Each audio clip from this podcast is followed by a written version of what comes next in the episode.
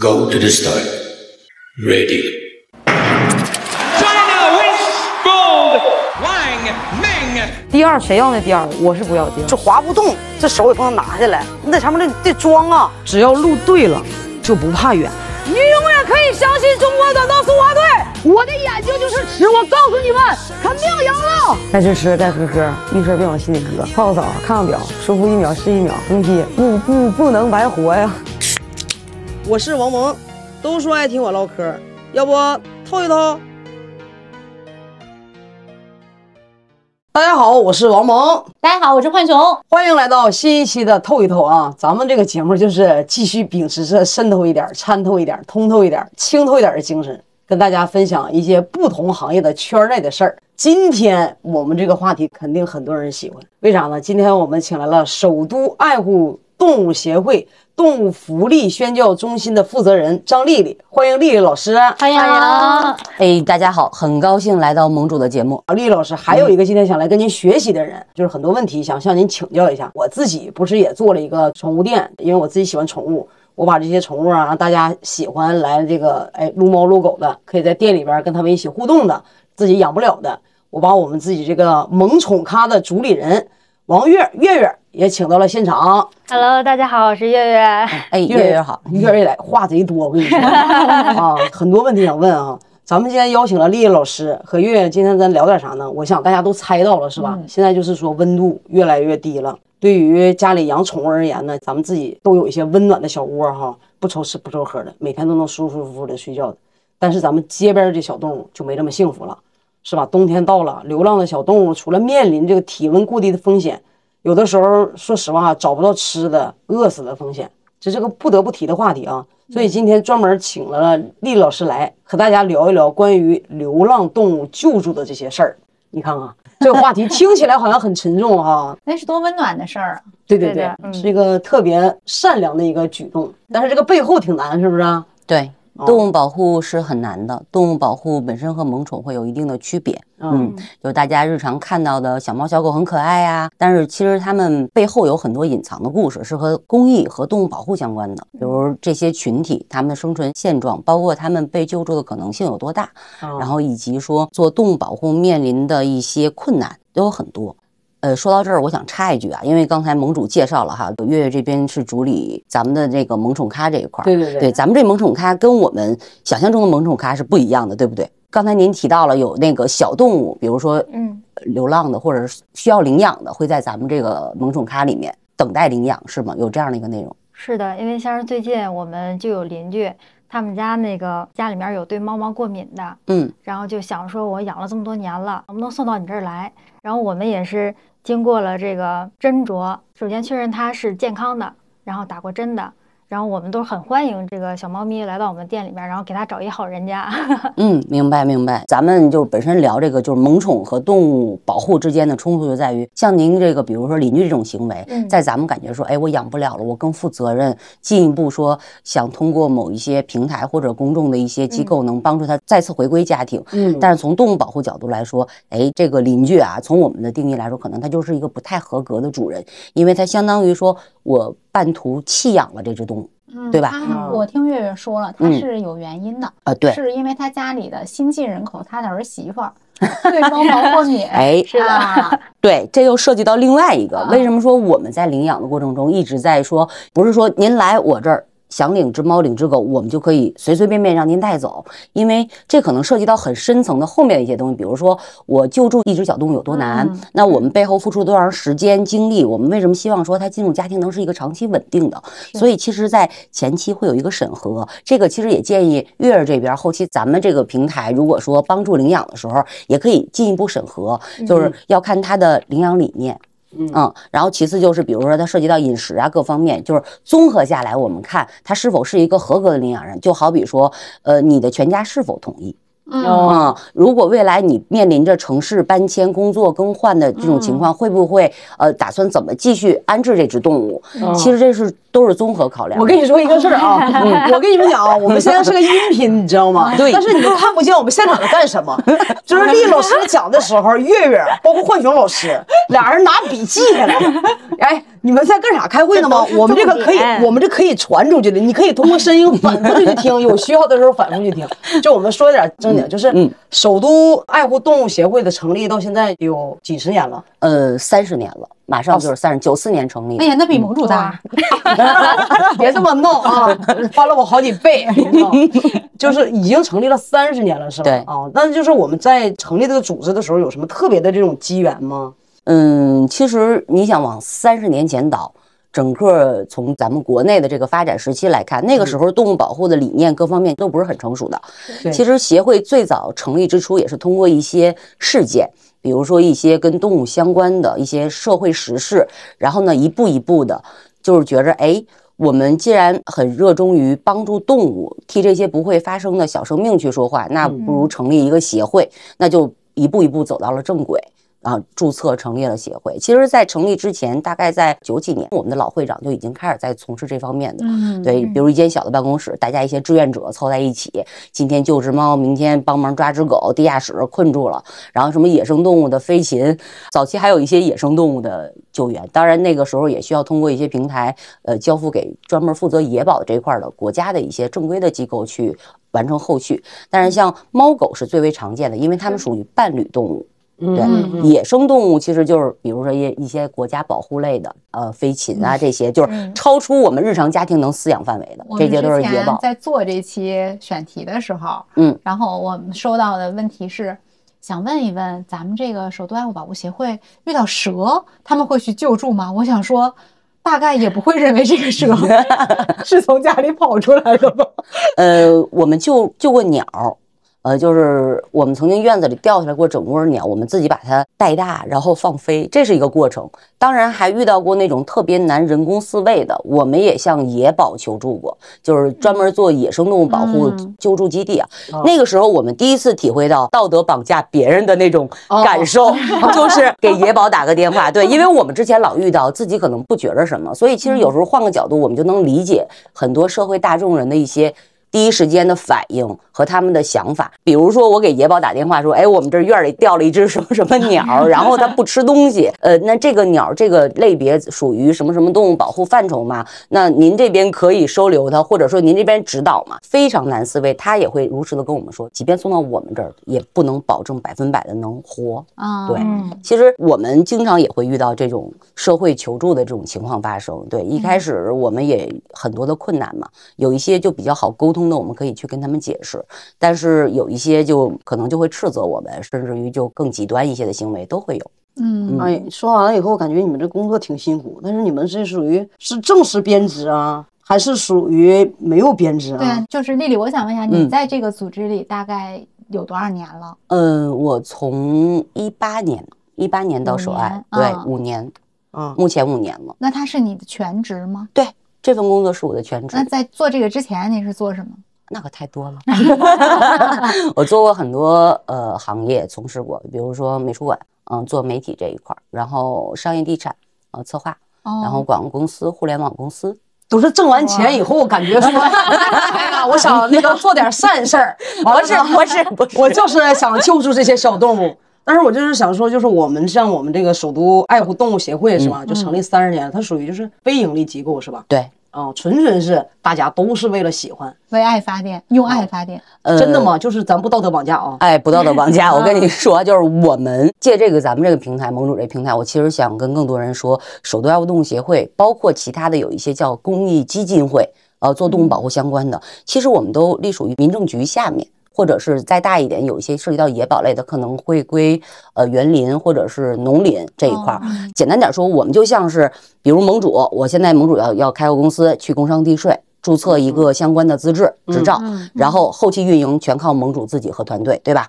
我们只不过是去民政民政部门注册，我们嗯属于他们属于我们的主管单位，嗯。但是呢，我们正常的日常的，呃不像社会大众理解说你叫协会，你叫动物保护协会，那一定是有国家或者政策政府支持，实际上没有，我们其实只是被管理，但是像日常的运营啊、动物救援这些事情都是靠我们自身能力，不管是说从资金的角度，还是说去执行。但是我们的上级主管部门每年其实是要对我们进行正常的年度的审计呀、审核呀，这些内容我们都是归他的管辖范围内的。啊，我们也当然特别希望哈，国家能侧重于我们这些协会呀或者基金会有一些政策上更好的扶持，而且就像我们一直说这么多年，特别希望说呼吁除了野保、野生动物这块有有法律出台以外，也更希望说伴侣动物，就是所谓的猫猫狗狗，嗯也能有法律。其实这样的话，对于我们这些协会或者是社会团体来说，就更容易开展工作。嗯，它会减轻很多负担，因为对它有法了之后有不能随便遗弃对啊。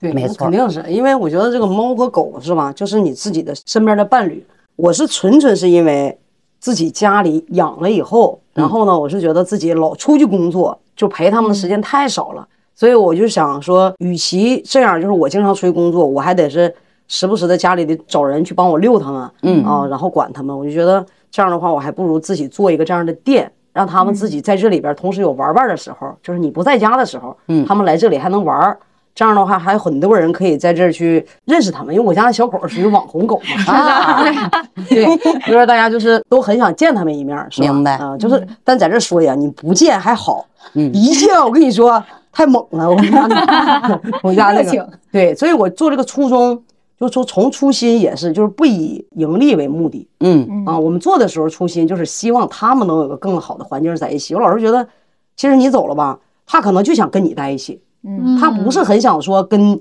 遛他的人这个人在一起，但是你要是跟他和小动物在一起的时候，你再回来给他接走啊，你出差了，你给他放里跟他们玩儿，然后你回来给他接回来，我反而觉得对他们来讲就是比较合合适一件事儿啊。嗯，因为我家还有它的，你是给香香臭臭打造了一个社交环境。啊，我是觉得，因为我家那个小小我家那个小臭臭哈，就那个小公狗，不知道为什么，我不知道它是到底是从小是我教育的好啊，还是咋地啊，会开的比较多。就是我家小狗，就是我一出门，它至少有两三天不吃不喝。分离焦虑。哦，它这是分离焦虑。对，就比如一直吠叫，就是很着急，嘤嘤嘤，这些都是属于分离焦虑的一种表现，可能会比较想你啊。就是从人的情感角度映射上来说的话，对，就是他那个小、那小公狗，就是有有这个毛病。哎，完了你还走老走，老走，它老那么一两天不吃不喝，让家里的老人也觉得很焦虑，就说你看它怎么又不吃？你说这小臭臭怎么还不吃？又不吃饭呢？又不吃饭了。它每一次的时候都是因为你不在身边的时候嗯，啊，所以就觉得他可能需要一个这样的环境。他不代表说你需要就是他有人陪就行。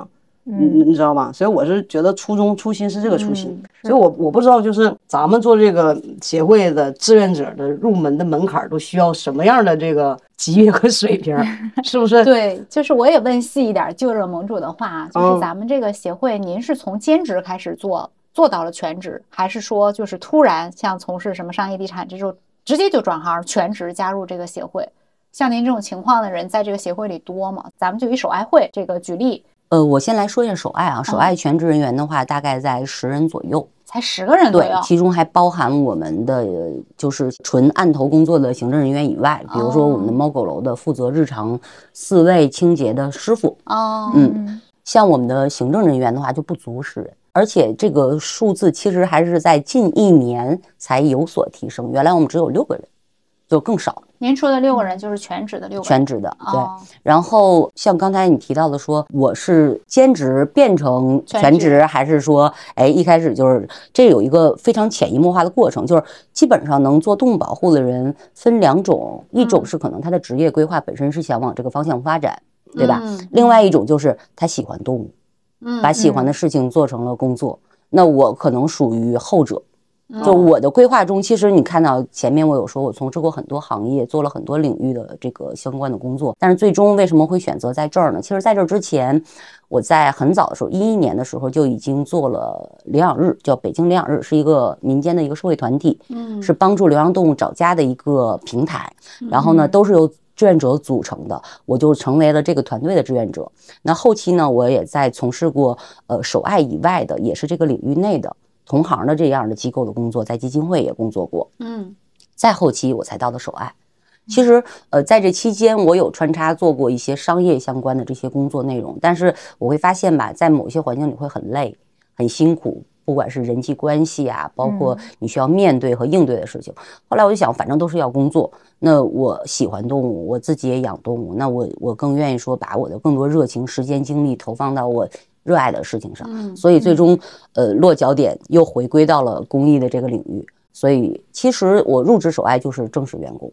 嗯，我但是我前期在很多年做了所谓的相关对相关的志愿者工作，也做了很多年。就是还是有家底儿厚，没有没有，我也没有功夫去为了这个，你没错，知道吗盟？主的那个问题，就是说加入这个组织 需要什么样的条件？是不是得 带着存折来？就是我能养我自己。我跟您说哈，对呀、肯定报酬不能多嘛。那志愿者的团队其实很多都是凭热情的，因为志愿者就是零薪酬，啊，零薪酬就是志愿者就是义工。为什么叫义工啊？您不是吧？我做志愿者的就是啊到现在我还是在做领养日的事情，也是那这个就不是断崖式下降了，这个基本就拉平了。做动物保护特别难，最大的难就是资金。嗯做志愿者特别难，因为你要搭时间、搭精力、搭金钱。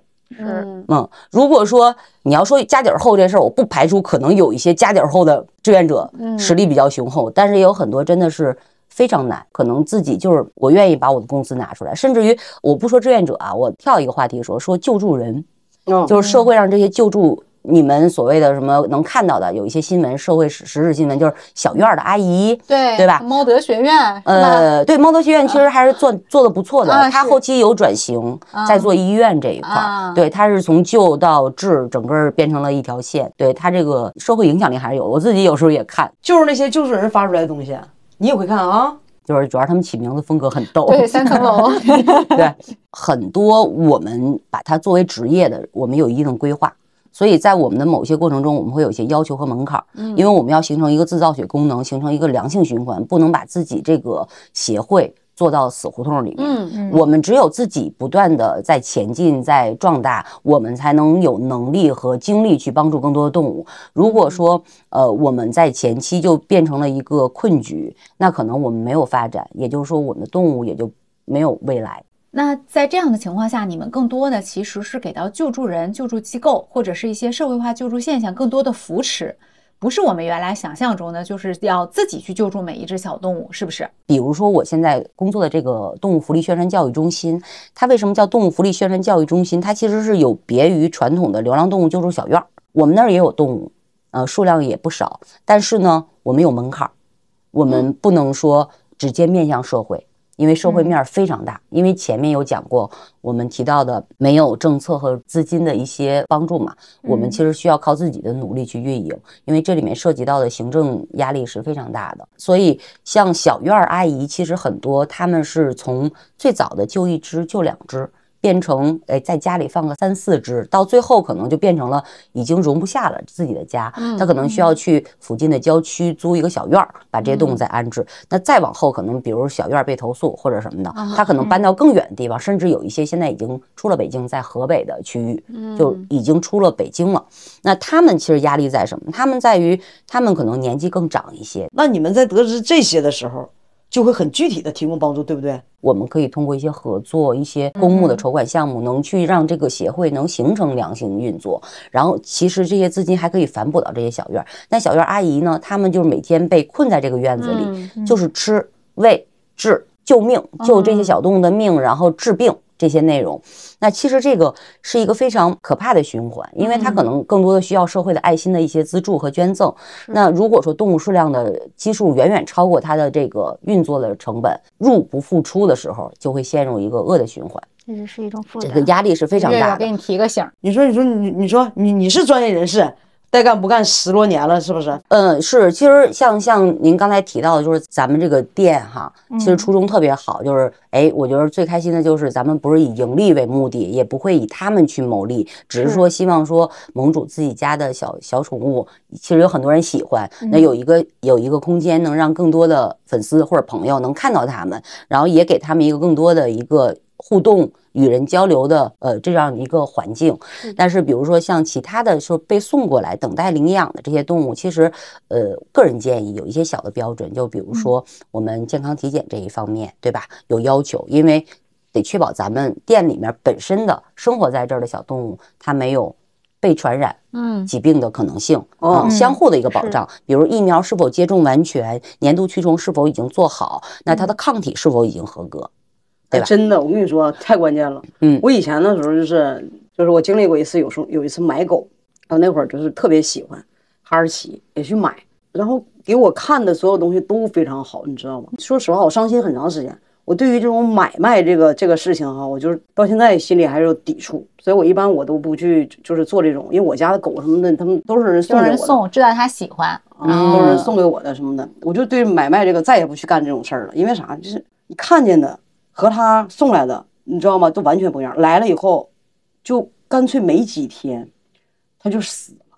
嗯，关键是，他死的那个突然，你怎么去领看病都没有用。为什么？就是花了多少钱的人都告诉你说不可能了，因为他是细小，嗯他本身就带这个病。我说那不可能啊，他这首先你伤害一条这个生命啊，哈士奇小时候也贼可爱，对吧？嗯你是因为我觉得那会儿在东北，在东北的时候，我老是觉得这个雪天得有这么一个雪橇犬在身边，感觉好哎，安全感，加上我觉得很帅。完了自己也去那个国外走过，我发现就是很很很好看啊，我自己也喜欢。我觉得骗我的钱都不重要，我都觉得这个生命很重要。从那之后，我确实对小动物的呵护，对它们生命的脆弱，包括对一些看到这个在流浪的小动物，它们身体状况，我感觉我自己都有不同的感悟，不由自主的想到自己家那个小狗，就感觉是伤心的。就是为什么会出现这种事儿呢？我我我其实想说啊，就是骗你的钱是其一，其次是骗你的感情。我再深挖一点，这只狗狗背后它的父母在经历的是更让你难过的事情，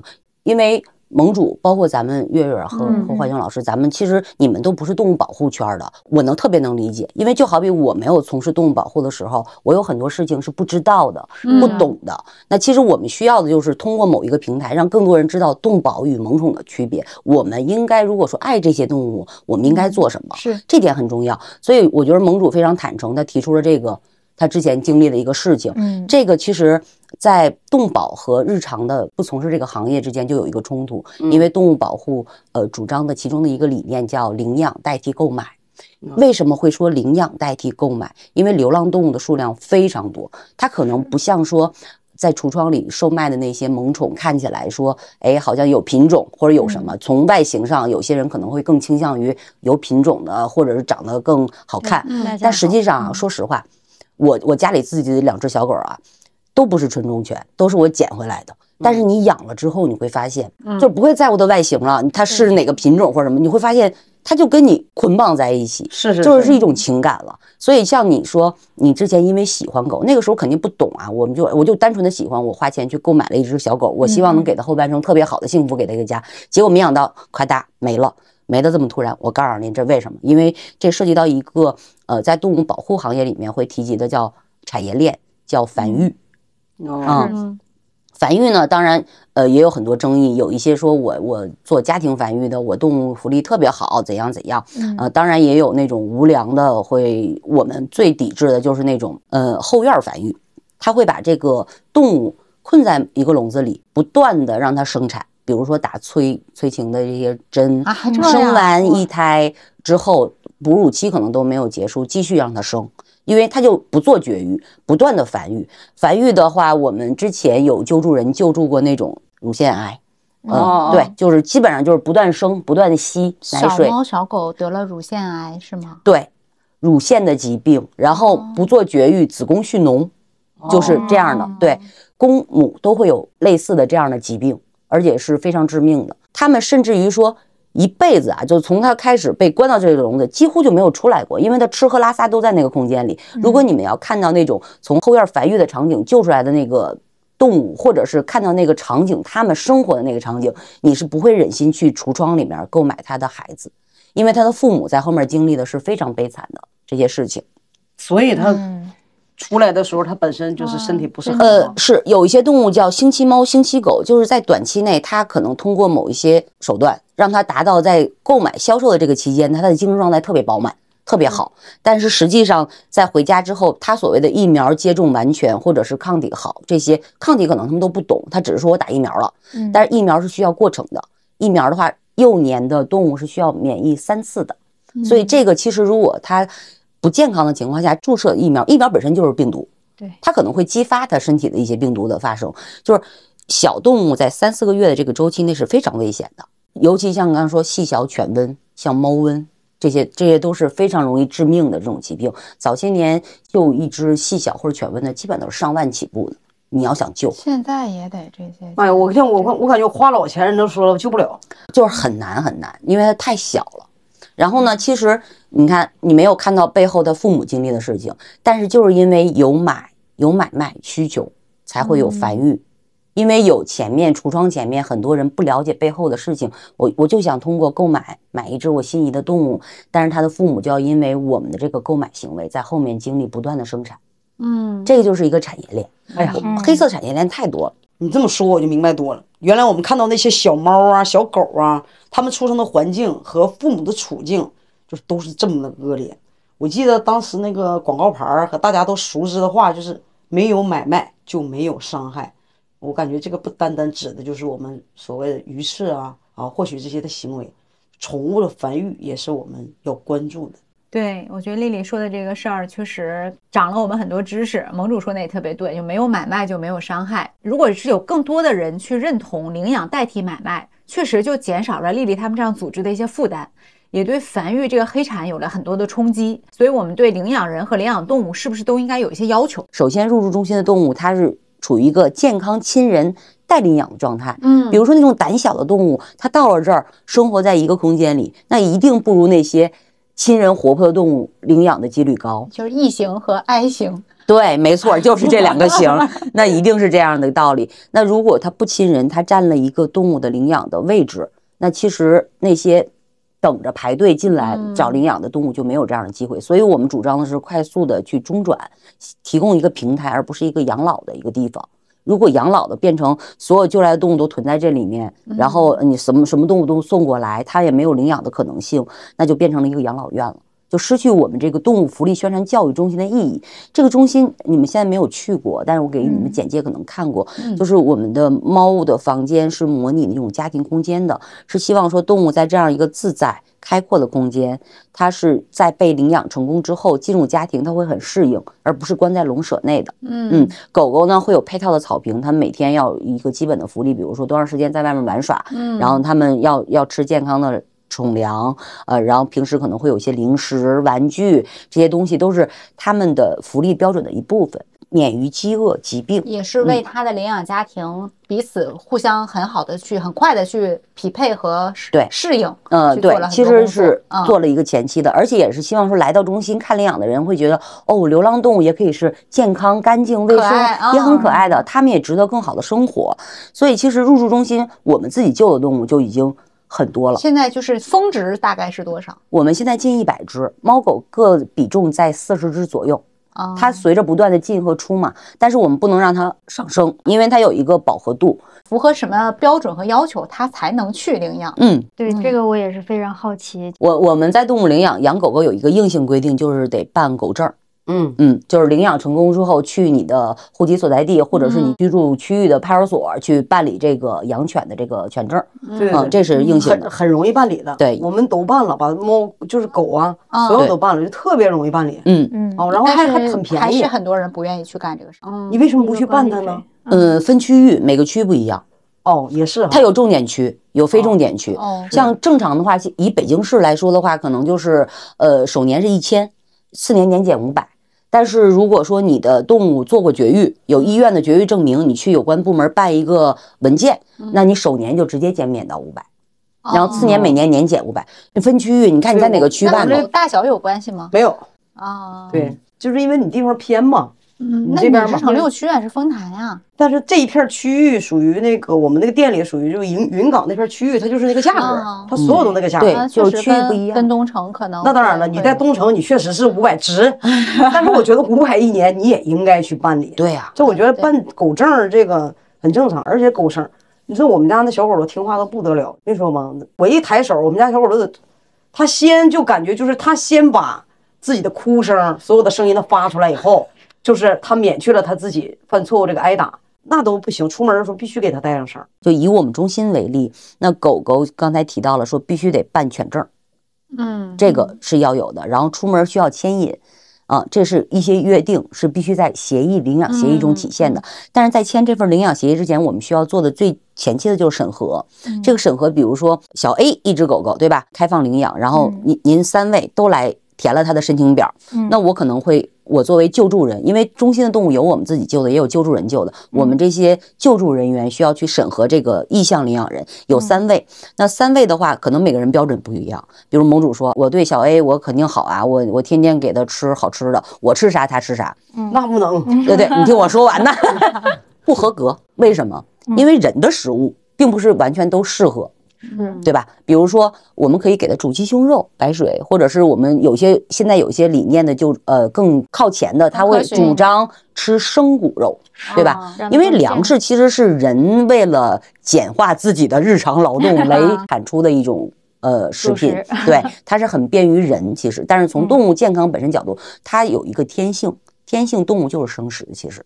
嗯，这是就更更复杂了。嗯嗯，那比如说月月说，那我我我那个看病的话，我只能接受一千块钱上限，超过一千我就不治了，不合格，对吧？可能就是会需要各种问题来判断一下，说，哎，它是不是一个完美的？那比如说全家人是否都同意领养？那如果说我我将来可能呃怀孕了。我就担心这只猫弓形虫啊，虽然我们会跟他聊弓形虫跟怀孕没有必然关系。那丽丽，我想问一下，咱们那领养接受异地领养吗？嗯，不接受，不接受，目前不接受，但也有极特殊的个例，要看情况。这个东西是可以变通的，但是因为异地的领养对于我们来说最大的问题就是回访。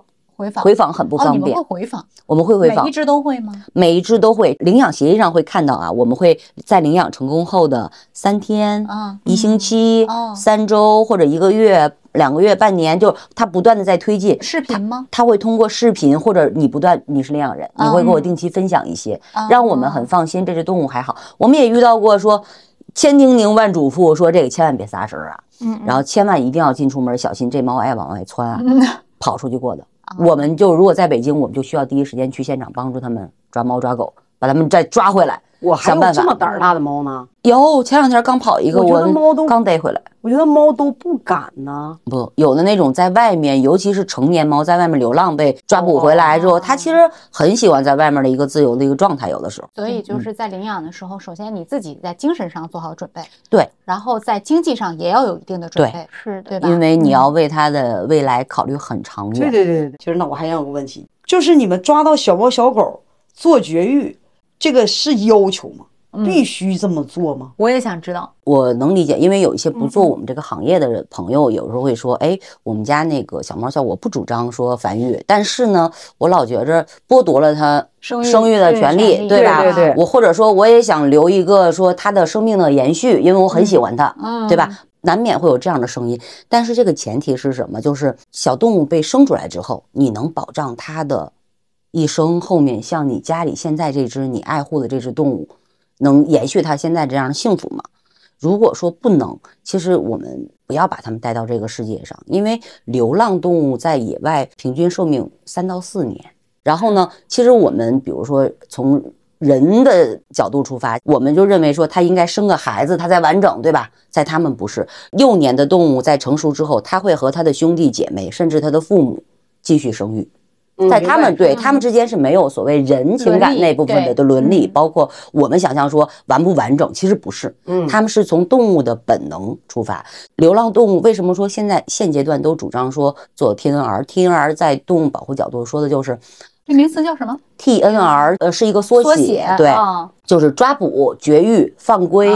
这个其实放归呢后面也可以是领养，这是取决于说这个动物的亲。亲亲人性对亲人性，就比我举个例子哈，好比说，呃，我们院里有很多流浪猫，但是如果我不控制它的数量，它可能在一年内四只猫能变成四十只，甚至一百只。嗯，对对对，很可怕。野猫是可以，对，是的，但是它们的生活质量，所谓的福利标准是很低的，就是如果我们不控制它的数量，它的幼崽被生在野外，可能比如说现现现在这个季节，它可能活不过几天就会被冻死。对，那它来到这个世界上经历的是什么呢？对吧？所以我们从科学的角度说，人道科学的去控制它的数量，不是说捕杀，因为比如说哪哪哪出什么事件，就是杀猫杀狗。是我们有时候看会看到这些新闻，对我们这种家里有小宠物的人来说，其实都不怎么太敢点开。哦，这个非常残忍。对于我们来说，我们其实可以用更科学的方式，比如说我们给他们接种疫苗，控制他们传染疾病。呃，那比如说我们用绝育代替捕杀，就是控制它的繁育数量。那当然，遇到亲人的小猫咪的时候，比如说，哎，这只猫很亲人，性格还不错，我就可以让它在我们中心去找领养。但如果说不亲人，它非常具备攻击性，我们会在它耳朵上打一个耳标，哦然后放归。所以其实有时候你们在外面院子里或者你们生活的小区看到有一些动物耳朵上有一个很明显的三角或者缺口，或者少一个小耳朵尖儿，哦它是被打过耳标、做过绝育犯规的。哦，就是公猫打在它的左侧，母猫打在它的右侧。其实男左一眼女右对男左女右，当然也不排除有一些医生一糊涂做反了，对，不重要，反正都绝育了。因为公猫很容易去判断，即便它没有打耳标，你摸一下你就能判断它有没有做过去世的这样的手术。猫铃铛。对，但是如果母猫的话，你不可能打开肚子就来不及了。啊，你不知道它有没有做绝育，所以一定要打上耳标。这样的话，我当我控制这个区域流浪动物数量的时候，我会发现，哎，这只猫做过了。啊我即便抓住了它，我诱捕笼下完之后，我抓住它，我可以把它放掉，因为它做过绝育。哦，嗯，但是我抓捕，我想问一下，怎么个抓捕法？抓捕的话，我们会有一些工具和道具。不是网上看见那网的吧？就是你们呐，不是我们，太残忍了那种，不是，那种太残忍了，那种我看我看我就觉得我天呐，我没办法看，但也是这个东西没法说。你一拿网一撩起来的时候，那些大姨们就说：“我有绳，我有绳，我有绳。”但是你说你溜的时候你也不带绳，那不是我们，我们不干那事儿，那那个是城管吧？那是编制内的，那有工资，那是那个那是编制内，那是一般都是涉及到，比如说呃犬办，或者是留检所，或者是呃有关部门的呃安保相关人员，像盟主说拿抄子的这些工作人员哈，看起来非常残忍，对不对？他其实把这些动物置身在抄子下的这种可怕的这种局面呢，是这只动物身后的主人。如果他文明养犬，如果他出门牵引，如果在领养一只动物、饲养一只动物的时候给他办理狗证，符合这个城市的养犬的规定，那其实是可以非常有效避免说自己家动物被抄进去的可能。嗯，对吧？我们可不是拿抄子的人，我我们我们嗯受不了，我们也受不了。我我再和我爸他们再管小狗就不一样。我们家来人了哈，来来来亲戚来了，亲戚朋友一来了，带有小孩儿的，我爸他们就对小狗很凶，或者是当时展现一下，就是小狗听话一面。你看我让它做它就做，我让它吃什么吃，你放心吧，它不会咬你的，怎么地，你知道吗？我都不会，我一般都是。我家有狗啊，它可咬你啊！我说你别碰它啊！我都是什么时候，就是一出去带完牵，有人来问一句，哎，你这个什么品种啊什么的，我说你别碰它，咬你啊！告知义务。所以就是家有恶犬，非常告知。我门口贴的就是家有恶犬，我跟你说啊，就是不要往里进。虽然它很小，但是我一般都是这样，别碰它啊！谁谁你们谁也别撩它啊，它咬你啊！实际上它咬谁呀、对，其实很乖。对，不必要的麻烦，因为之前不也有一些事件嘛，就导致我看有一些网友们就大家就出去遛狗，狗身上罩了一个铁笼子，然后狗在笼子里面，然后其实一种行为，他他就觉得对是一种无声的反抗，因嗯为很难，就包括有些城市，它对养犬的一些规定其实要求都不太一样，嗯嗯，有一些就是按体型的，像北京是按肩高，啊，对，有一些是按按35厘米还是品种多少，啊对，嗯，有的时候看得我们也很无奈。其实我们更多的时候就是说，主人多一些责任感，对吧？然后那些不喜欢动物的人，你可以不喜欢，但别伤害，对吧？你可以不爱，但请别伤害，这就是我们主张的。我们相互之间就有一些空间和距离，相互都做到文明。你你这个词儿很文明，你是这样，你可以不爱，但你不要伤害。我基本上所有的时候都是别碰它，啊它咬你，所以基本上大家都是赶紧绕点走吧，都知道了，他家有恶犬，我不管恶不恶，反正你别碰它那。确实，香香长得也给你提气。你说它咬人，也有人信。但其实香香非常乖啊。是那我还是想问一下，我就是一俗人，不知道盟主有没有兴趣啊？但我就想知道，咱们这个协会这种组织一年它运作下来，包括救助，包括人员，它大概需要多少钱？很多呃人员加上救助。行政成本啊，救助的话那就更更多了。比如说基础的运营成本，包括房租，包括这个人员的啊。这个行政人员，就是人员的成，本，包括救助成本，分几个类别呗。啊？对，对，嗯，呃，行政成本的话，金额其实就很大的，因为这个占比是很高的。就以中心为例的话，我们一年光房租的话就是八十多，您说的房租就包括小动物救助回来的一个不不不包含，不包含。纯我们这个中心的租金，不含水电人工。您不才十个人吗？我们的中心，我们的动物福利宣啊传教育中心是很大的，啊就因此我们人工这一块儿压缩了很多。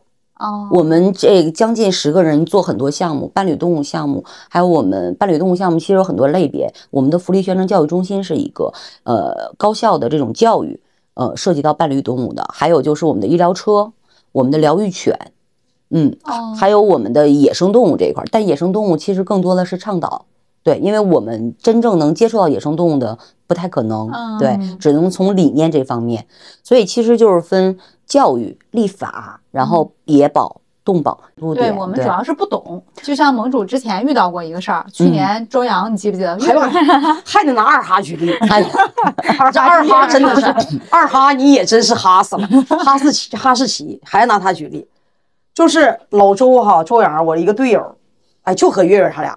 我跟你说，就这俩人，他也喜欢动物，他也喜欢动物，都喜欢狗哈。嗯开开车，咔，看路边有个二哈，说二哈，这不是特别这不是这不是那啥吗？他俩要救助他呀，你知道吗？他俩嘎就把他拉上车了，拉上车给我发视频。我正在去录一档节目的路上，嗯，然后说把二哈领家里去，领我家里去，你知道吗？我说。嘎给我拍视频，你看他多好啊，多干净啊！我说有没有一种可能，他不是丢了，是被你偷了？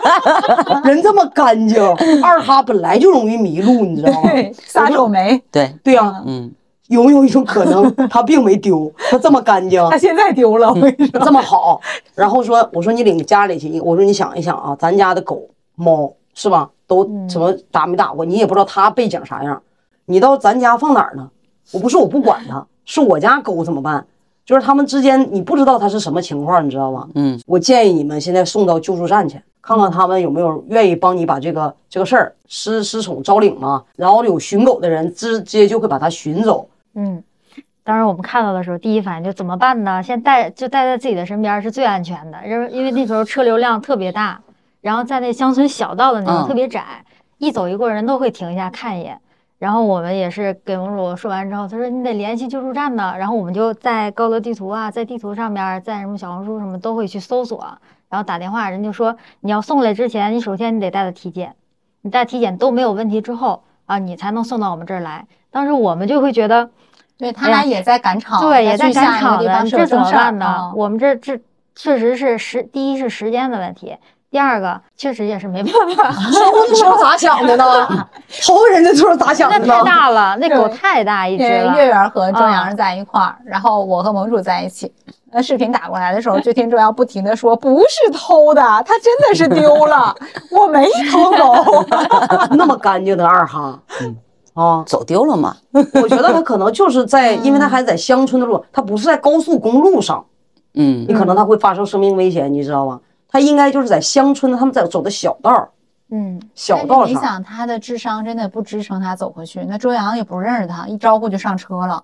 就这狗，走回家？然后当时我们的你这怎么办？那时候？对呀对，其实我觉得是这样哈、就从几个角度来说，先说月月他们这行为，其实是是很好的一个行为。他在第一时间选择去帮助这只狗，甭管它是高速还是小道上，因为浣熊老师说的很有道理，就是他的智商不足以让他找回家。其次是甭管什么路，它其实有危险，嗯。嗯，但是盟主说的也特别有道理，就是哎，你把它带到我家里，我家里还有狗狗，对不对？那可能如果它不健康，它有什么传染性疾病，那会不会家里的动物也被交叉感染？这是考虑非常好的一点。其实救助动物是这样哈，遇到流浪动物。如果你想帮助它，请身体力行的去帮助它。这个第一点，你帮助它没错，但是呢，第一时间不是把它带回家，最好的方式是带它去医院。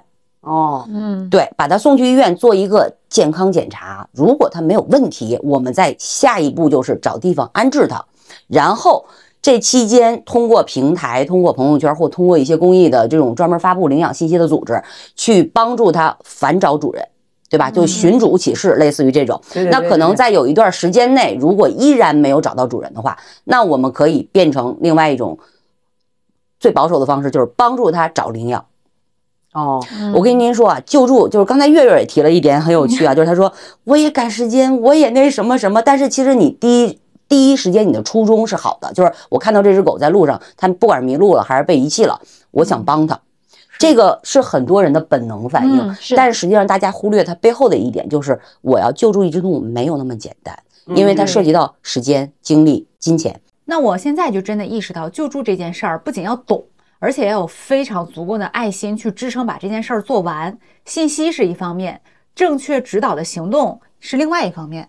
这只动物如果说像您说的哈士奇干干净净的，它可能就刚刚走丢；如果说它是一个被车撞了的动物，嗯它需要进行大的医疗手术呢。是的，很贵的，动物它会看病涉及到成对本很高，比人还贵。嗯嗯，所以其实救助嘛，盟主也提，你去给我找一最近的那个，给我搜个救助站。哎，这就是多数人的观点，没有错儿。他可能觉着会有这样的机构或组织在做这件事情，但是我想说的是，没有，都是哦个人或者是像我们这种注册机构，我们没有说那这个时候找手爱好使吗？哎，你要看情况。如果是我这么跟你解释哈，如果是我在路上，我是月月，我直接就把他带走了。我举个例子，我十月份在村里面去就买了个菜，呃，员工餐厅的师傅回家了，我们要自己做饭，我就去买菜给大家做饭。结果在村里就发现一个嘴巴闭不上的一只小狗，然后当时以为是脱臼，大概辗转了三家医院，后来发现是骨折，哦粉下巴被人打骨折了。对，然后所以他就做了手术。那这种像我们遇到动物，我们一定会救的。但是如果说你把动物送来我们这儿，我们要分情况，我们中心可能容纳动物的数量是有限的。嗯然后前提刚才我前面有聊到说，我们其实是没有呃资金的，比如说拨款，呃，我们的资金来源一部分是有一些企业品牌的爱心捐赠，或者是社会人士的，就公众人物的啊爱心捐赠，还有一些呃正常的话，我们会通过公募机构啊去进行这种公开的上线的这种公募筹款。记住一点，公募一定要通过公募机构，我们不具备自己单方面社会对不可以对，啊哪怕一些比如说和我们同性质的啊。基金会，它如果是不是公募基金会，它也需要通过公募基金会。那如果说盟主就是想把这个钱，比如说我认养一你只小狗，还点我？我给你想办法这个叫定向捐赠，啊。那这个是直接可以的给到的啊，可以的，你的路径很短，很简单。可以的。我现在都已经对这个我对宠物的理解现在已经升华了，不是你自己开个店来去为他们初心去做准备，你知道吗？嗯去做这个想法。发现还有一个，你对社会的这些流浪的 爱，你还有一份爱护。早知道当时让你照让你俩带回来了，给你那整医院去那会。儿还不认识丽丽，就是我们得经过对，如果认识我，可能会给我打电话。哎，丽丽，你们那儿那个我捡只狗，你能送你哪儿吗？但是但是我也得是这样，我先上医院给他检查，对检查是他的健康所有都没有问题了，才可能去找下一个这个流程呗，才可能去。对，其实是一步一步的，因为少了每一个环节，都可能都会存在一些小的隐患。呃，说实话，如果说真是有社会求助的这种情况，嗯我们要看情况。呃，正常的像家庭，比如说我养不了了，我送你这儿行不行？我们是拒绝家庭遗弃的，就是属于你这属于半截儿把你的宠物遗弃但掉。是我们如果拒绝了他，他还是要弃养的话，那不就变成流浪，又变成自己的事儿了吗？我我我我给你反反面讲一个故事啊，就是就在我来你们这儿前两天，嗯我们院子里面被恶意遗弃了一只小狗，因为他知道我们这院子的属性可能，嗯然后呢，我们院子监控很多，非常清晰的车牌号，你知道吗？然后包括五官、发型，然后衣服着装，甚至连他袖子上字母都能看得清楚。然后走秀去了，这人上红毯上回来，特别逗，就是非常直接的开到我们院子里，右拐进到了我们狗楼，啊，就非常明确，非常明确。对，非常明确。然后从打开车，提着后脖梗子提了一只小奶狗，黑色的啊，长得特别像偷袈裟的小黑熊精，你知道吗？然后就进到了，准确的进到了狗楼里面。然后到处看了看，然后扔到了里面，然后就出去了，开车就走了。我们我们发现这个情况，这已经不是第一次了。我们就通过这个车牌号，通过一些平台打电话找到了车主，但每次联系到车主，车主都会说啊，我把车借给了朋友。对，反正一种托词可能。呃，我们说那建议你这个朋友尽快跟我们联系，如果他不尽快联系，我们可能会选择通过一些法律或者是、对因为这种行为很恶劣，就是呃联系了之后，其实我们拿他没辙，很多时候。就是那是没办法，因为你就是喜欢这个小动物，才会全职做这个工作嘛。对，当你看到这样的小狗的时候，你你只能看到人性的复杂，但是对小狗呢，肯定就是全力救助。那让你这么说，那不是干瞪眼吗？因为我有爱心，所以就有被你利用的地方。那丽丽，你们是经常遇到这种情况，那得怎么办呀？我我们就问他为什么要这么做，他说你们不是做公益的吗？你们不是做动物保护那我应该的我捡的这只狗，我就想就送你们那儿嘛。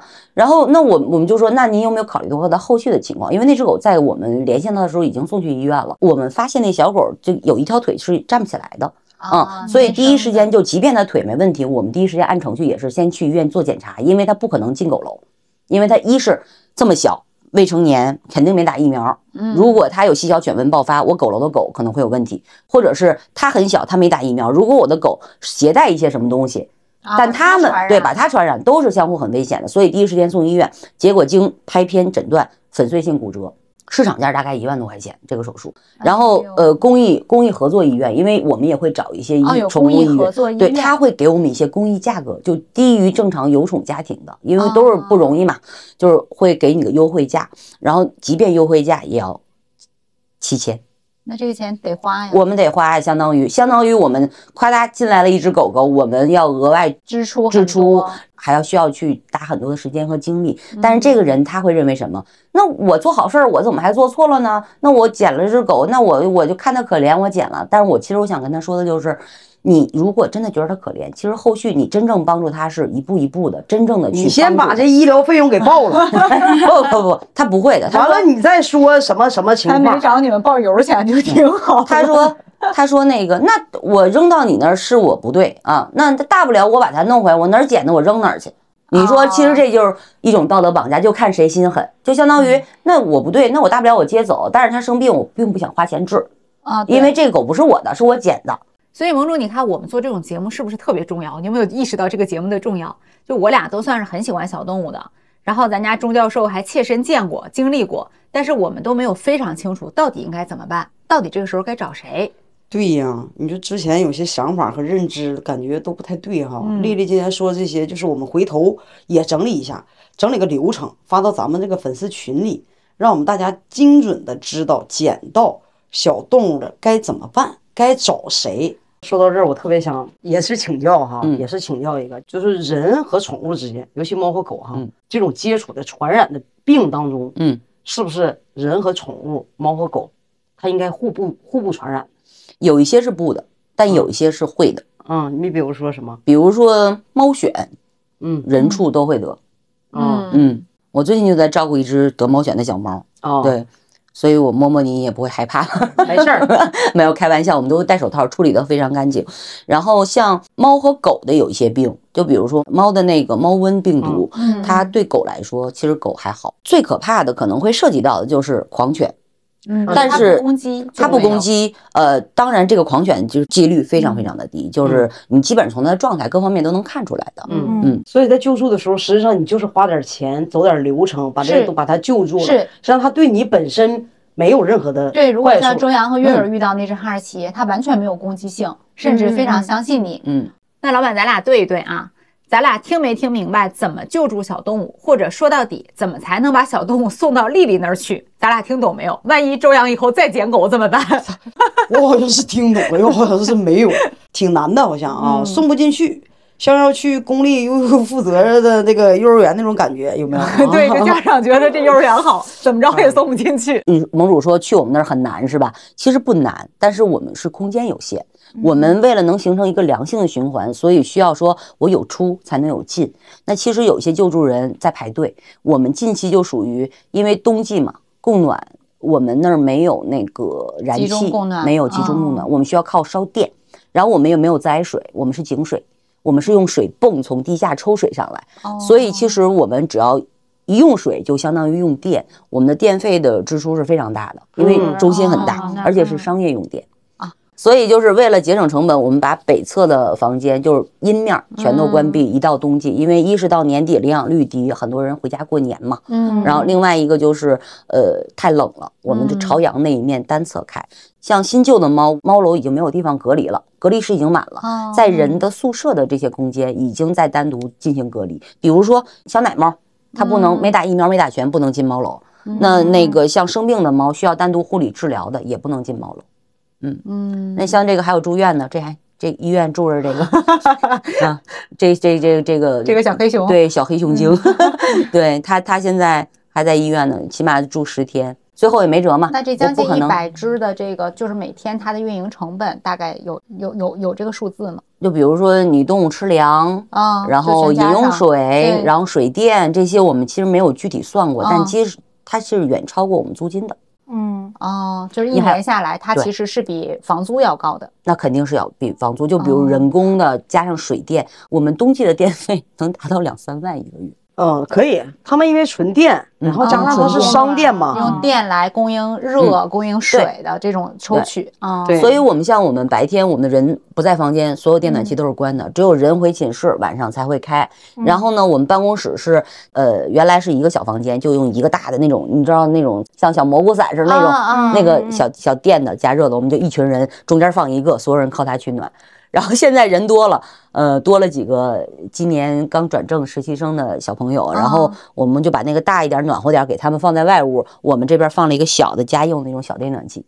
然后后来把门窗全封得严严的，我们就觉着也挺暖和，就感觉人多了，这个办公设备多了，喘气儿的也多了，你知道这自发热，你知道吗？抱团取暖了抱团取暖。其实我们就能省就就就省，因为这个你救动物啊，就是遇到比如说你们看到哈士奇那种它其实没有什么成本。更多的其实是你的精力和时间，嗯但如果像这种小黑熊小黑熊精这这个小家，它比较小，我们叫十五，嗯哦，像十五这种呢，嗯，它感觉跟他来的日子起的名儿，哎对，啊就是他哪天来的就叫啥呗。对，这个医院都说我们了，说我们前一阵儿有一个叫十三的，呃，然后那个 小六儿、小九儿，现在又来个十五，你们怎么那么随意？我说我们实在起不出名儿来了，太多了。然后后来就按日子随便就 就先起了个名儿。但是你们也是，其实来了以后也会给他们起名字。会啊因为你体检需要建档案，哦，嗯，对，上面都得有名字。你要指定它是有一个自己的称呼。对啊其实我想，我想特别想问一下啊，嗯就是他们有些人说，呃，流浪的这个狗就养回家的或领养回去的，就相对于比你自己从小养大的狗要听话的，是吧？哦，说亲人聪明听话，然后说这个就是好像它会更也不惹珍。惜。嗯，从人的角度来说，人的解读会就像浣熊老师说的是哈，他会更珍惜，就是来之不易。嗯，我曾经流浪过，我可能食不果腹，我在外面天寒地冻，我我就好不容易有个温暖的家，我更珍惜。但你是没见过那种被救助之后跟家里撒欢儿的，那就跟我屋里那个，我去年九月底救的那只扔到我们院里没没睁眼的小奶狗，叫九尾，现在领的可好了，天天跟人家拆家呢，对不对？那就是那啥呀，那就是领养的那个，他就是被遗弃的早，早他可能不太懂事儿。哎我说的就是那个道理就是有的，你看你路边儿，他大家说的是，可能他已经是成犬了，比如说嗯像那个一还二哈吧，我感觉像那种的，如果流浪时间长了，但就是说成年了哈，嗯成犬了，好像说更不太愿意惹事儿，我不觉得二哈会记住这一段儿。就是说这个意思啊是。但我我们不说狗的品种，嗯，就是说不管是土狗也好，笨狗也好，或者是什么品种啊，品种狗就是它们好流浪的成成犬更容易，就是有新家以后，好像更容易就是在家里的生存，就是更能看懂主人的脸色。形成了讨好型狗哥。啊，这事儿吧，我们自己经历的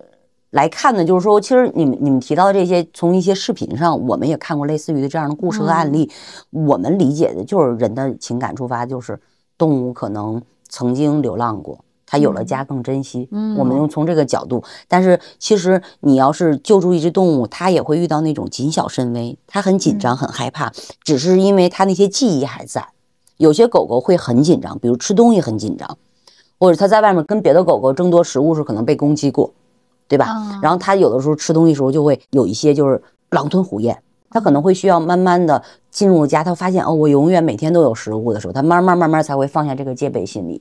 其实他是需要一个过程，就跟人有了一些心理伤害，他可能会需要时间慢慢来平复，或者需要一个外界的一些因素干扰，才能解决他这些心理的问题。哦，那我们有个项目就很好，就有很像盟主说的这种情况，就是我们有一个叫疗愈犬的项目。嗯，哦疗愈，对，疗愈犬其实呃早些年在九几年我们就做过引进的项目，从国外引进我。刷到过，对就是那种笑容非常治愈的金毛之类的。呃，对，金毛其实很多就是导盲犬，拉布拉多、啊导盲犬，它们都属于工作犬。嗯嗯，工作犬分什么搜救犬、缉毒犬、导盲犬，对吧？然后像我们现在这个项目呢，是国内首例，就是它不是从有主家庭。就比如说咱咱们家盟主家有小狗，哎，我觉得我们家小狗性格特别好，特别稳定，我去去做个什么精神抚慰犬啊这类的，啊，对我考个证儿或者做个什么，不是，我们是从流浪动物小院儿去选拔这些曾经遗弃或者被迫流浪的这些小狗狗，选拔出来之后，经过系统的正向的训练，让它们成为疗愈犬，它会服务，比如说老人院、哦，孤儿院、特殊机构，比如说一些福利院，然后哦视听障碍的这些孩子的这些学校，他们会去陪伴这些特殊的群体。然后呢，其实我们说这是一个特别温暖的项目，就是它是一个爱的双向奔赴。举个例子，二一级的最好的一只疗愈犬叫傻毛，嗯，我们也叫它毛毛，它就是一只大金毛。你提到的那个，笑容非常灿烂，但它少一只后腿，它的脚掌是截肢的。啊他因为曾经被虐待过、被伤害过，然后失去了他那一只脚，但是他依然选择相信人类，哎，而且最终还成为了疗愈犬。包括它同级的还有一些实验犬，就是比格犬。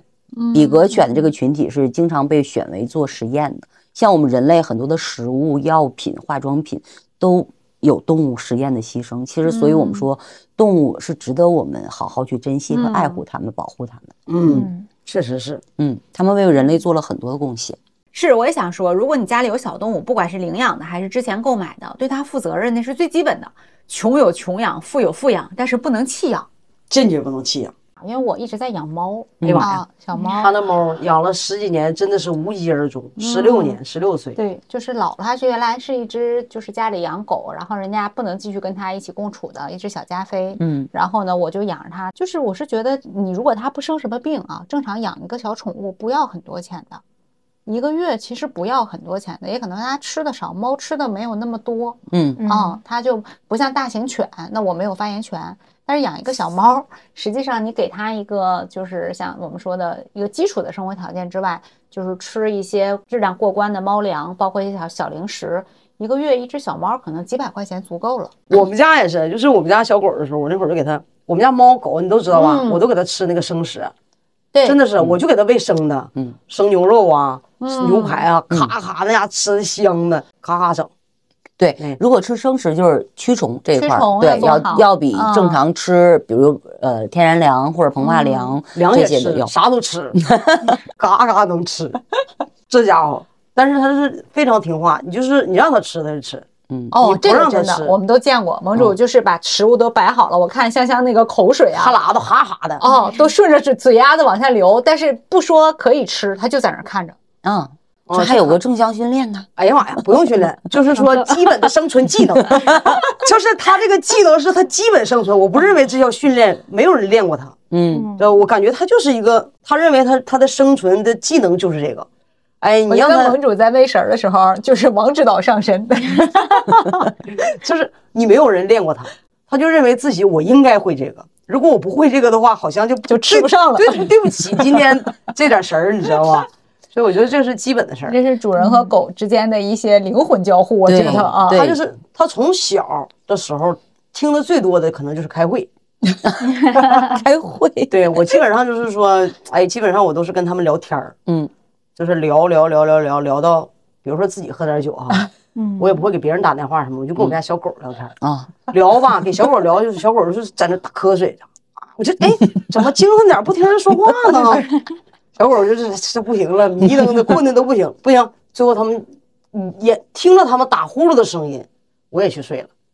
嗯，哎，从小就这么长大的。现在就是什么呢？就是我跟你说，我我们家就是只要我喝一口酒，我们家小狗就是互相俩人扒拉手，走走走不，是，就趴趴睡觉，快点，你能不能不看它？真的，我家那狗简直了，就是我刚要使个眼神儿，其实说过来一下子哈，我家那个小白狗小臭臭直接扒拉香香，拿上手就摁它，不去，快 睡觉，睡觉睡觉。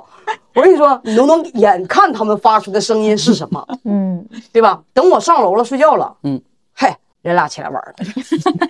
但凡你要从楼上下来，不许动，睡觉。就是自己的生存技能，不是我教育的，没教育过啊，生存欲非常强。我跟您说啊，这叫正向训练，就是主人的行为决定了动物的反应，就是你的你的宠物的反应。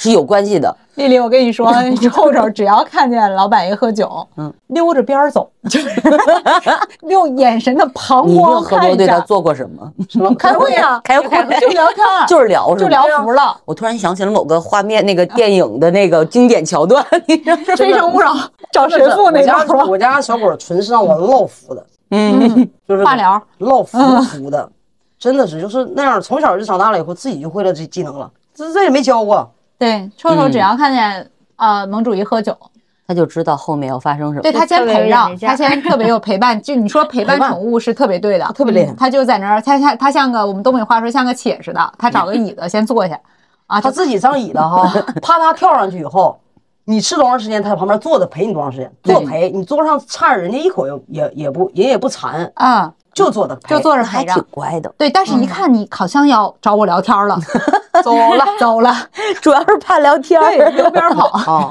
是是是是，谁也别找我。哎，能能不偷吃东西这事儿就挺好的，很难得。啊，规矩很好，嗯规矩非常好。不扒纸不扒牙里头，就是这些所谓的这些大家认为的这些事情，在他们身上都没有。嗯，嗯，你也没有人教育过他，这个不行，那个不行。教我就是开会，嗯，就是他关键词，你这个条件反射的这个对，就是就训犬的时候有一个叫响片，你这个开会就相当于摁动了那个响片。哦，对，正向训练其实就是我们忽略他做错的事情，奖励对的。通过正向的事情来让他形形成良好的记忆，而不是说，哎，他拉在这儿，尿在这儿，你就打他，啊，这就是属于不正向的。正向就是好的，我们鼓励好猫好。像不受训呢。猫跟狗不太一样哦，你说的是猫，我我还停留在狗啊这块儿。对狗是狗是没问题的。对狗是小的时候，你确实他们拉家里啊，真的是因为乡下有个毛病，香香天一冷了以后，它就不太愿意出去。嗯就是天一冷，它一在外边一走吧，你一溜就是说就想回家，就是你拽着走也不愿意走，就是想想想就想回家，所以它拉在了家里，尿在家里，实际上就是大了以后你也不可能去伸手去打它怎么样啊？但是我的身体这个我的行为呢，就是可能让小狗会感到内疚，嗯，就是自从只要它一上完厕所，就是在家里上厕所以后，我就 我这一早上哈起来以后，我就蹲在那里收拾这个地方，我得能收拾一小时，我就擦就擦就整就整就整。这小狗呢就在旁边，就是离老远的躲着你，不敢过来，但是它就觉得。行为 PUA，我跟你说。对，我就用我的行为，我就擦擦，我就擦，我也不我，我就擦，我也不吱声，什么也没有，我就在那擦，就在不停的在整这一个地方，你知道吗？嗯，它就好像有点不好意思在那上厕所，感觉 感觉你你这方法也挺另类，就是可以可以。对，没太那么，但是我是觉得真的小猫，哎，我我也有问题，我还有个问题我觉得为什么猫绝育以后还能在家里上厕所呢？呃，啊。你说的是乱尿是吧？对对啊，乱尿是这样，你你是多猫环境吗？不对，一只猫，那有狗是吗？对呀、那其实动物它有一个领地意识，它绝育只是说它没有繁育的这个能力，啊，但是说它的领地意识，比如说狗狗的跨骑行为，并不是因为它绝育之后就没有了。它这个记忆还存在，就像猫咪绝育之后它还会采奶，嗯，这都是一些它曾经有过的记忆延续下来。那这个乱尿的行为很复杂，这个你有一个叫什么“家有恶猫”的这个书籍，你也可以研究研究啊。它其实我们知道的，一是猫砂盆不够干净，嗯嗯嗯，或者猫砂盆数量不够。如果多猫环境，它会会嫌弃。我们常说 n 加一，比如说你家里养三只猫，你就放四个猫砂盆，给它打出一个富裕来。而且要保持这个猫砂的及时清洁，比如它嫌那气味不好，环境脏，它也会乱尿，尿到外面。还有一种，就比如说它要领地，它要标记它的地盘儿。就是小狗狗和猫咪有一些这个尿液排排泄这种，它们其实是就跟人发微信、发短信，就是正向训练的这种训导师跟我们讲哈、就是说有点像我给你发消息，哎，我在这儿，我来了。然后他说，哎，那我也来了，我也尿一泡。就是今儿上午几点来这儿，呃喝了杯茶是吧？聊会儿天，见了谁谁谁，就是他们就是像我们聊天一样在做标记和那什么。像我们人见面有时候是一种交互行为。，对，是就是比如我们客套着打呃握手，握手像狗狗见面就围着屁股闻着转圈儿，对，所以其实动物的行为，呃，跟它的这个包括环境，包括很多都有关系。哦嗯，，就这个我们之前在一些领养家庭中也发生过，就比如说就主人有一些就很因为这种问题会导致退养。比如他乱尿啊，解决不了这个问题就会乱尿的话，他就很很困扰。我不能总洗被子，他受不了，他就会退养这只动物。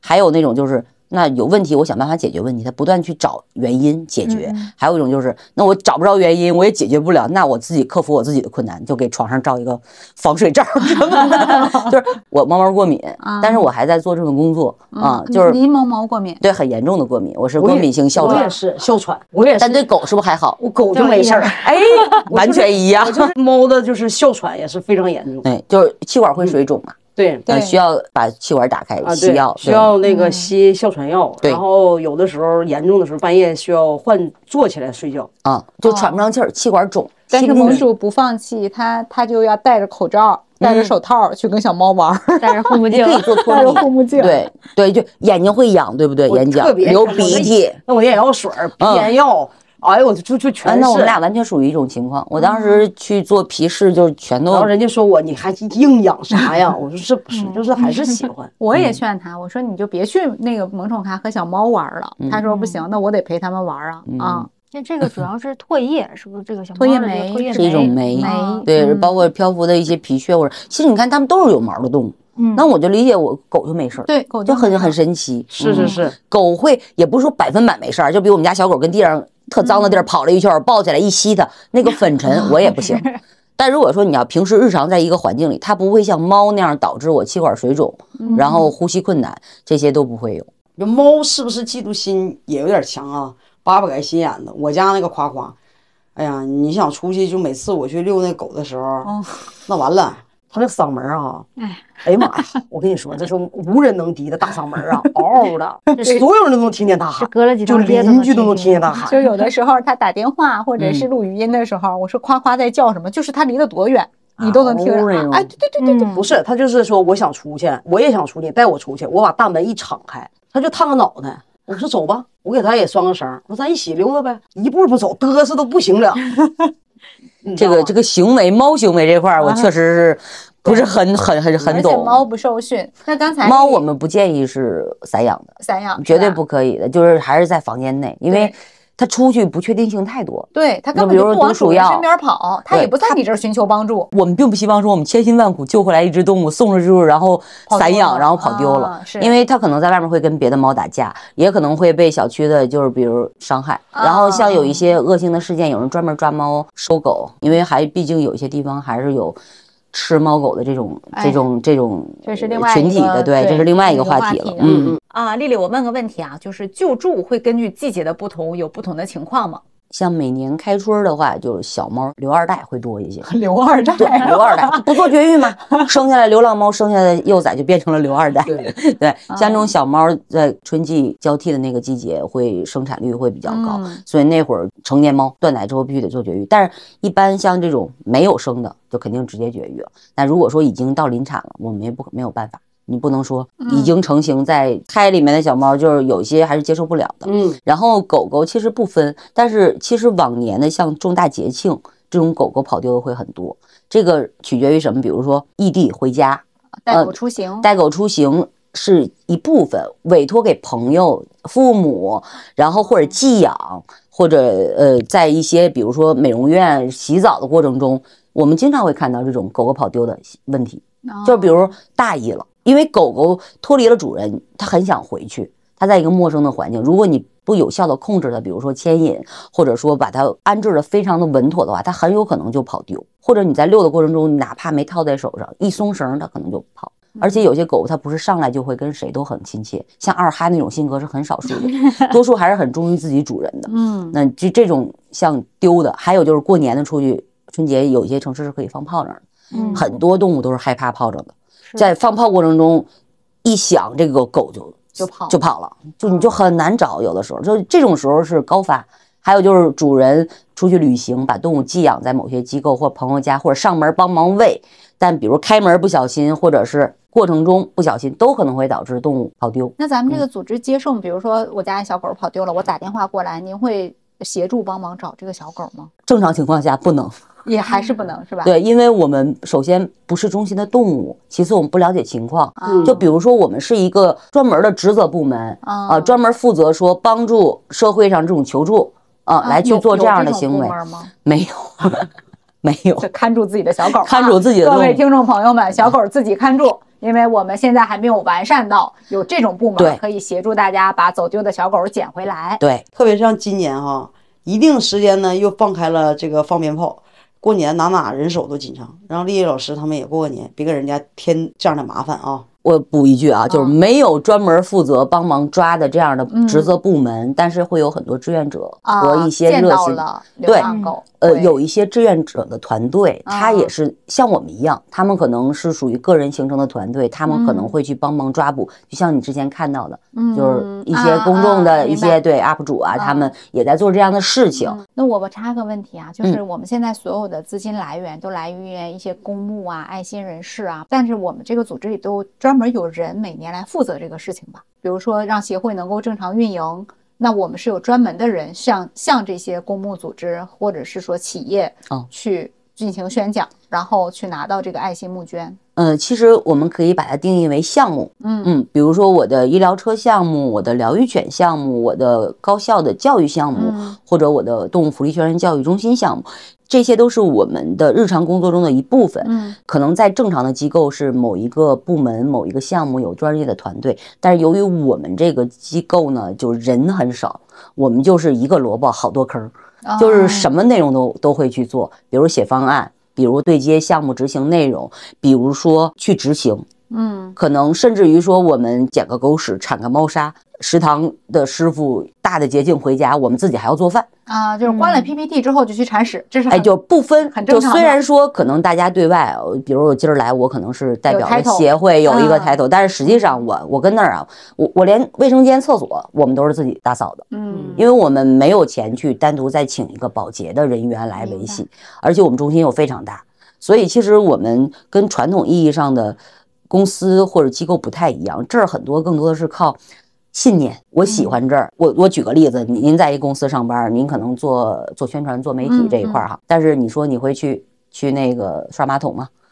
你肯定自己主动不不在你的职责范围内，但是在我们那儿，我们看到马桶脏了，因为第二天还要有活动，可能类似于这样的情况，那我们没有保洁，那我们就自己去刷，嗯嗯，然后狗狗受伤了，我们能治，我们就及时包扎去治疗、上药、日常护理。那如果是超出我们能力范围的，我们第一时间要去医院的，嗯，就是司机，然后搬 搬运水 水水的水的工人，然后我们自己砌台子，自自己种地，好多内容。现在这十个人里边，男生女生的比例是怎么样的？呃，我算算啊，女生多一些，女生多一些，女生多一些。嗯那洗澡呢？小狗的洗澡怎么办呢？我们自己洗啊，百十来只你们都会吗？对呀、还有志愿者，哦，我们每周有志愿者的活动。啊每周有志愿者，对，目前像有一些企业品牌，他们有公益的员工公益，啊，嗯，CSR 这类对，类似于这种，他们也有这种专门就是说想组织员工去做嗯公益、去做志愿者嘛，所以他们会定期或者不定期来到我们这儿，但是都需要提前去约，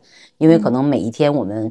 除了做项目执行，可能接待虽然是志愿者，但是我们也需要有人员陪同和接待，毕竟和动物互动嘛。而且可能还有一些技巧上的、技能上的一些传授，对吧？所以其实是希望志愿者能更稳定一些。嗯因为呃，如果我们比如说教他怎么去打扫或者怎么去洗护之后，嗯他如果长期来，就不需要我们再去反复的去培训，嗯明白，而且需要考虑他们的安全。那个给你个机会吧，最多给你俩问题，对我真就想了俩问题。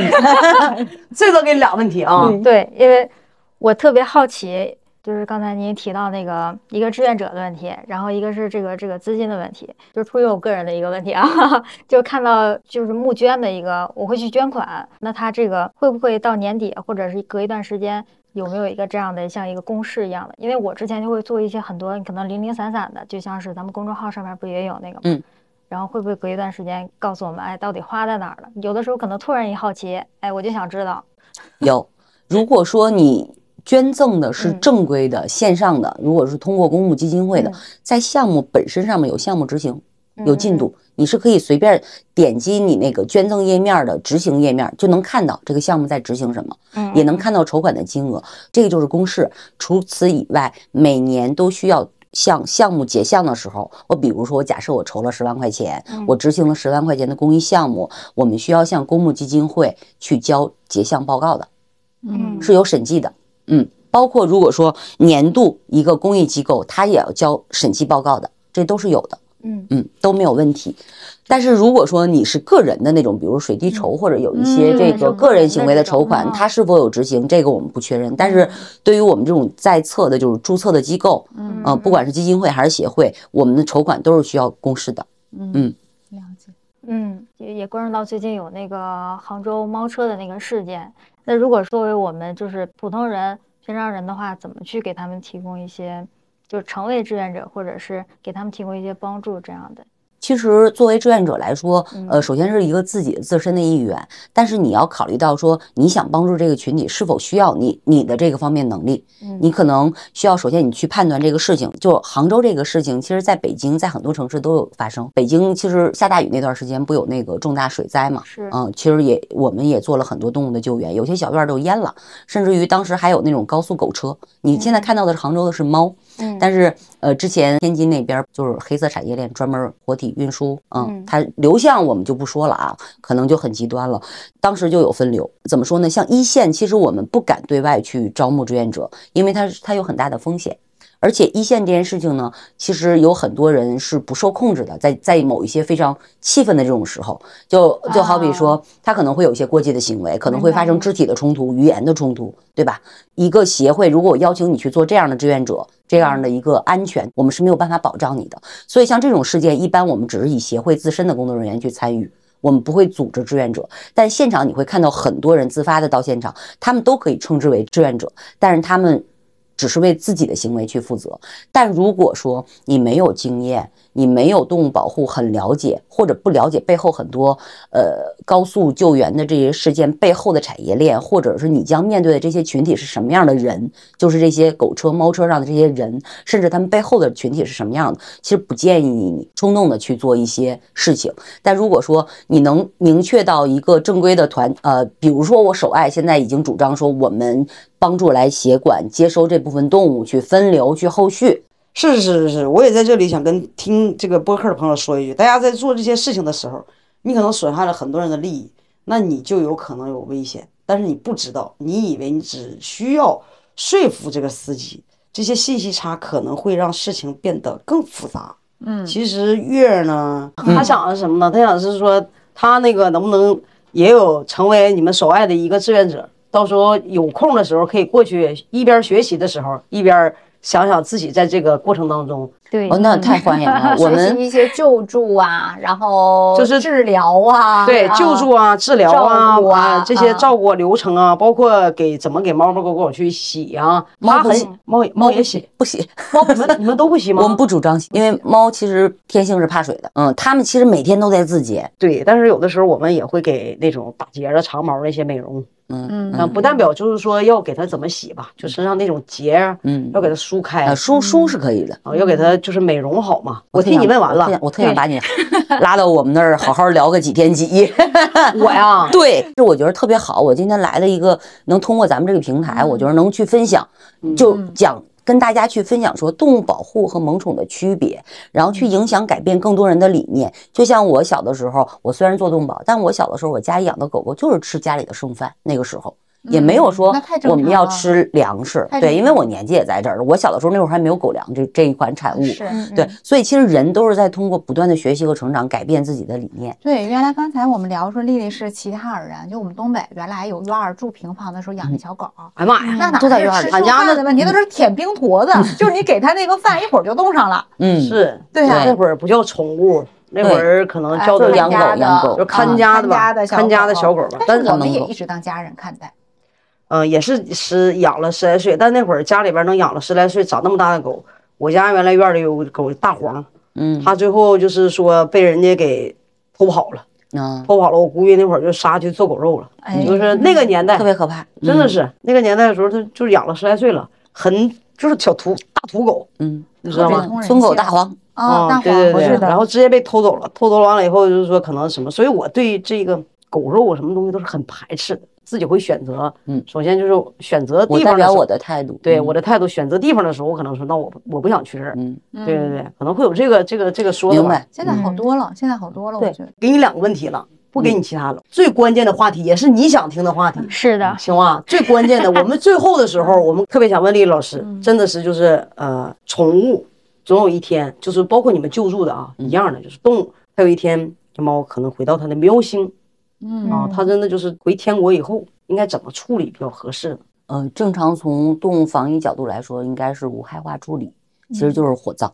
嗯，就是现在有自己整一盆儿。呃。呃不不不是 不是自己整一盆儿可还行，是这样啊，有那种专门做宠物殡葬的这样的机构，其实是可以对那些离开宠物主的这些宠物进行，比如说呃，它也有他们的仪式，你也可以选择呃各种方式，其实就是通过火化变成骨灰，或者是做成有一些小的纪念的东西。北京是有的，是吧？北京是有的，是可以你搜那个宠物殡葬，甚至于说也可以通过宠物医院。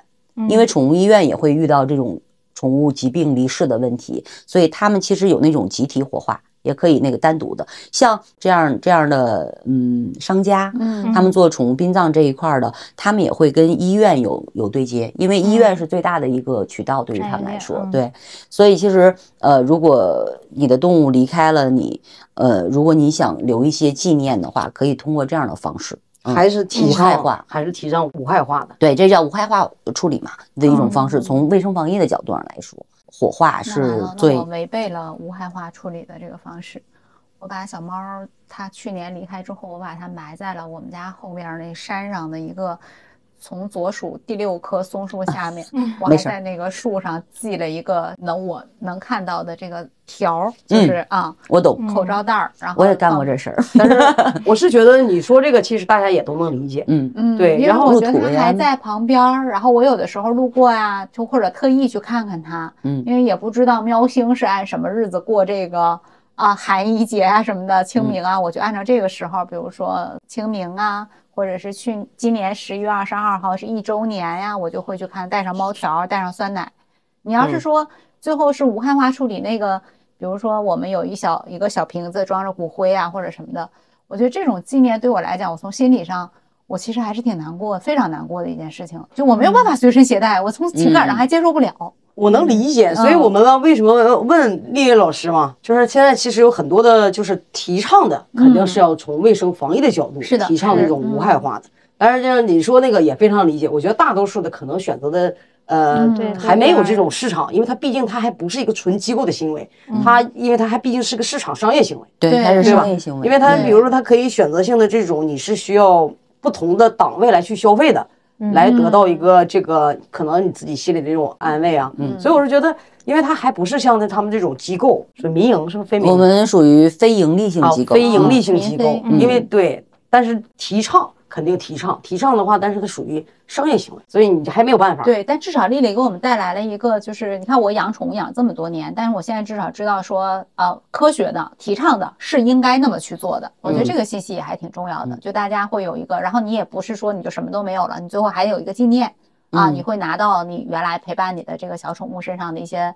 我看到有人说制成一个戒指还是什嗯，么，有对哦，但是呃，像我我身边的朋友，一般都是像家里老的这些宠物离世之后，他们就是一个小骨灰，嗯可能会多一些这样，因为制成东西可能是只取其中一小部嗯分，对，嗯，是的，是的，实际上，我是觉得今天好像我们聊了很多，但是感觉还没有聊够啊。因为我觉得宠物这个话题呢，和救助这个话题，就是因为丽丽老师今天来了以后，带的是我们首都爱护动物协会的关于这种救助的，然后我们插播了一点自己关于爱宠的这些事情啊。对对对但我觉得可能真的不是一期能聊完的，因为也也希望大家能通过这期节目，通过今天和丽丽老师就是聊的这么多，真的了解了很多我们不为人知背后宠物救助的事情。也希望有更多的人关注这个行业，把自己的这个爱心呢、奉献自己的爱心，让更多的小动物都有个好的归宿，然后不再流浪，记住这些程序，包括领养，不见得什么人都可能去领养。对，是吧你还要去经得起回访，你要嗯持续的对这个动物好，直到就是把它送走它短短的十几年的这一生。对，嗯，那今天聊了不少，我们确实学习了很多，非常非常感谢丽丽老师跟我们分享这么多的呃理念，包括啊、一些就是我原来接触不到，因为我们原来以为就是我捡的狗就可以送过去嗯，啊、嗯然后你也是有义务接收的。对实际上我们不能给这种本来已经在很艰难的情况下去运营的这种组织增加这种突如其来的这些负担。如果你是爱心行为的话，你可能这个爱心要持续的稍微久一点，嗯做的动作要多一点。也欢迎听众朋友们加入我们透一透的听友群，我们一起就这个话题继续的啊去聊一聊大家的故事，大家的想法。大家可以搜索添加节目小助理的微信号“小助理透透”的拼音全拼，我们会把大家拉入听友群。顺便在这里呢，我们也呃希望大家多去关注我们的首都爱护首都爱护动物协会，然后对我们是有公众号的。呃，是有的，痊愈的话都是首都爱护动物协会。嗯然后我也今天非常荣幸能参加咱们这个节目，然后一起分享一些从动物保护角度出发的这些理念。虽然说的不是很完全，然然后因为时间关系，我希望脱离了我们这个节目，私下我们还可以去更多的去分享和交流。我们也因为欢迎丽丽老师再来。我我啊希望说能影响改变更多朋友的身边的朋友，嗯然后也希望通过这个平台让更多的人了解公益，了解动保。我们常说的一句话就是，公益不是一个人的全力以赴，应是绝大多数人的力所能及。这是也是我们希望的。上价值了啊！嗯上价值。那上价值了。说完这个话的话，我必须说点落地的话啊，是不是？我们月月现在也在啊，就是那个给大家画的饼将一一落地，就是这个老师说我给大家画饼，给大家画的饼将一一落地，然后店铺也是嗯很多相关手续正在逐步的办理，办理完了以后，大家可以去撸猫撸狗了，因为这个疫苗都打完了，就是相还得需要相关手续，要不然不合规嘛。那我们今天节目就聊到这儿了啊，我先干了，你们随意。好，谢谢谢谢丽丽老师，谢谢，谢谢大家，谢谢李老师。